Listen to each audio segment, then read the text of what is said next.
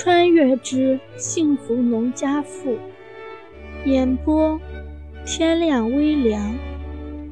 第四十章闹事儿。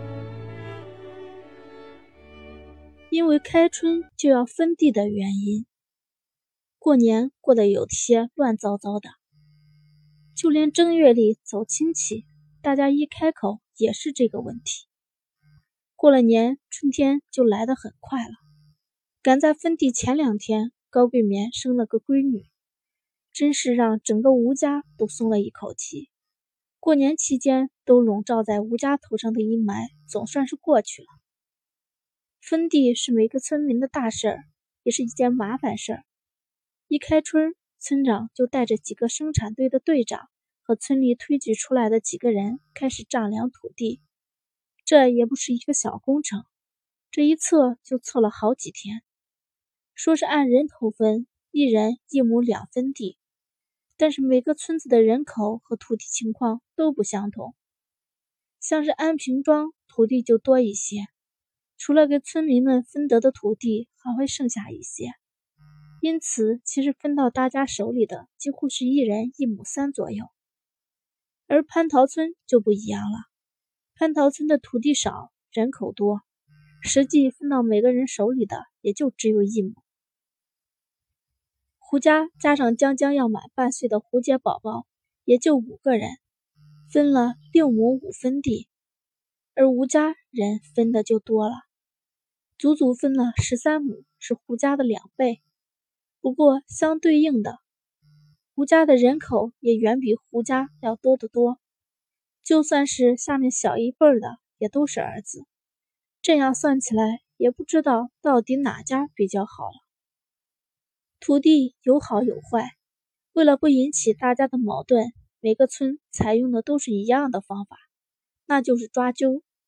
抓到好的了是运气，抓到不好的也只能怪自己。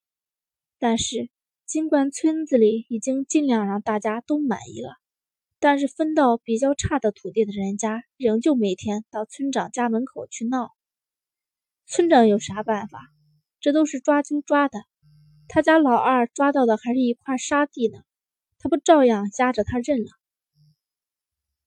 才开始有人到村长家去闹腾的时候，村长还能好言好语的解释劝导。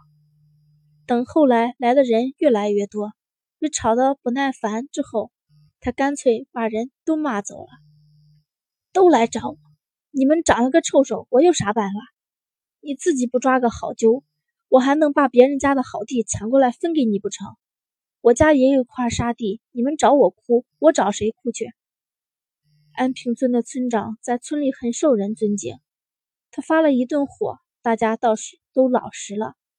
分到平地的人家想撺掇着村长再重分一次，但是不说别的，就是村里决定大多数人都不同意，谁不怕会分到平地呀？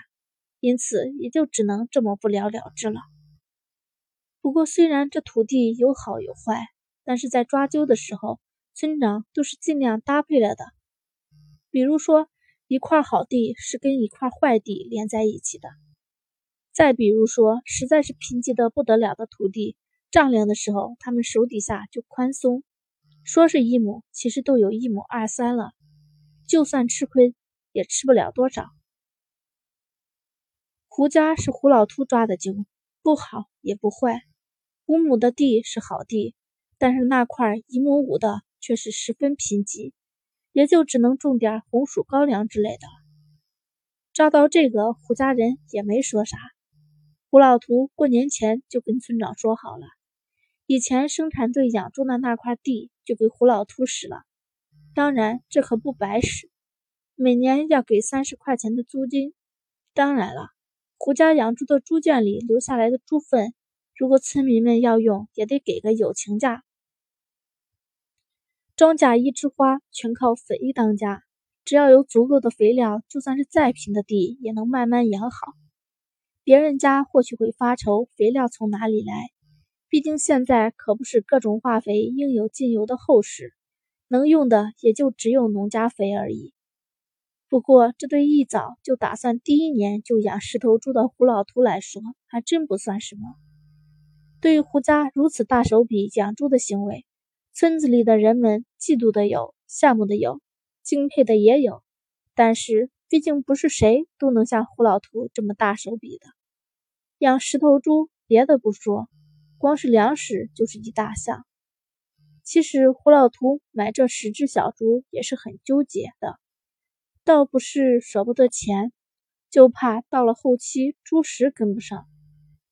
为了养猪，他甚至打算着家里那一亩多地全都种上红薯。生产队养猪的地方当初是胡老图一手盖起来的，别说是养十头猪，平时养二十头也宽敞的很。把村里分地的事儿弄清楚了，胡老图就挑了十只小猪回来，让他们在猪舍里安了家。为了省点粮食，胡家人都开始出门割猪草。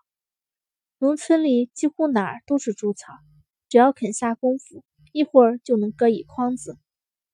胡杰宝宝现在也六个多月，可以吃一些辅食了，所以吴红儿现在勉强能脱开手。平时孩子就让李桂兰在家里带着，她出去忙活。虽然李桂兰的意思是让吴红儿在家带孩子，她出去，但是李桂兰今年都六十多了，吴红儿哪做得出自己在家里歇着，让老太太去忙活的事儿来？以前是没有办法，现在孩子也能脱开手了。李桂兰这当奶奶的伺候的，比她这个当娘的还精心呢，她放心的很。这天，吴红儿正在村头上割草呢，突然一本家婶子喊她的：“国栋媳妇儿，你咋还在这忙活呢？你婆婆正满村子找你呢，赶紧回去吧。”这突然的一声，可把吴红儿唬了一跳。他还以为是孩子出了什么事儿呢，拿着镰刀起来就往回跑，连筐子都没顾得上拿，最后还是这个本家婶子给他送回去的。吴红儿跑回家见孩子啥事儿都没有，乖乖的被李桂兰抱着，这才松了一口气。不过孩子虽然没事，但是李桂兰的表情却不太对，见孩子啊啊的冲吴红儿喊，也一反常态的没有逗他。娘，这是咋了？李桂吴红儿小心翼翼的问道。他的话音刚落，胡国栋也进门了，后面还跟着几个堂兄弟，胡老图也跟在后面。这杀气腾腾的架势，简直就是要去打群架的。见他们来了，李桂兰的表情才稍微好看了一点，对吴红儿说：“红儿。”我们去大李庄一趟，你在家好好看着蛋蛋。今天中午不用给我们做饭了。蛋蛋是胡杰小朋友的小名。大李庄，吴红儿恍然，这是胡梨儿呢，又出了事儿了。而且看来事情还不小，这都要娘家人过去了。出嫁的姑娘在婆家受了委屈，娘家打上门去很正常。但是那也得是大事儿。如果只是一点鸡毛蒜皮的小事儿，娘家人就打上门去了，还不够丢人呢。吴红儿暗地里估量着他们这边的武力值，一溜的大汉很不错，但是他还是觉得差点几个女人。毕竟男人可以打男人，但是打女人就不好看了。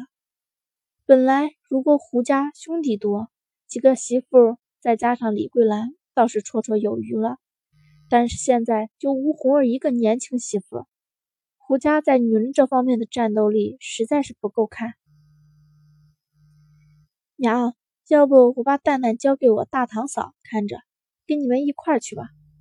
吴红儿虽然知道自己的战斗力比较渣，但是只让李桂兰一起去，实在是不放心。胡丽儿那个后婆婆可不是什么好鸟。要不然也不会把胡丽儿那么能干的一个人挤兑的连家都不要了，净身出户。不用了，我叫了你三婶和他家你几个堂嫂子，你大伯娘也一起去，人够多了。你在家看着蛋蛋，晚上多做几个菜。李桂兰见儿媳妇这么懂事儿，本来黑的不行的脸上也缓和了几分。不过红儿这孩子脸皮薄。可不是李家那老妖婆的对手。李桂兰想也不想，就把他留在家里了。听李桂兰说她三婶也去，吴红儿松了一口气。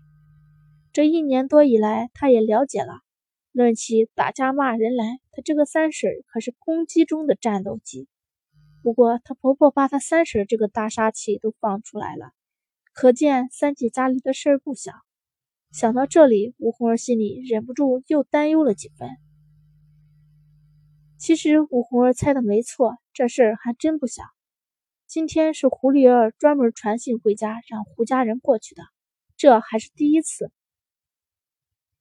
而这次冲突的原因不为别的，就为分地。大李庄顾名思义，姓李的人占了村里的大多数。